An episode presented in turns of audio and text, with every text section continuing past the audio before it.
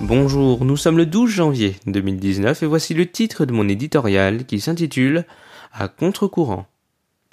Les soldes ont commencé depuis quelques jours sur le territoire national, deux semaines en Alsace-Lorraine.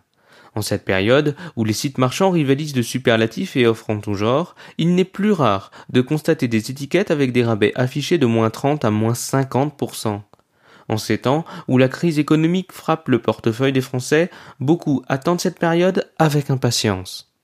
Hélas, l'UFC Que Choisir a mis au jour de faux rabais qui auraient été pratiqués par certaines enseignes comme la FNAC, Conforama, Cdiscount ou Auchan.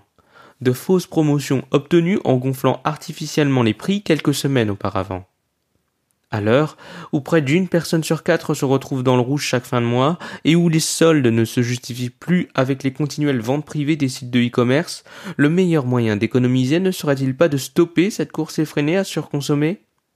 L'affaire du siècle et les récents scandales sur le plastique, la fabrication des téléphones ou les vêtements jetables confectionnés par des enfants font réfléchir.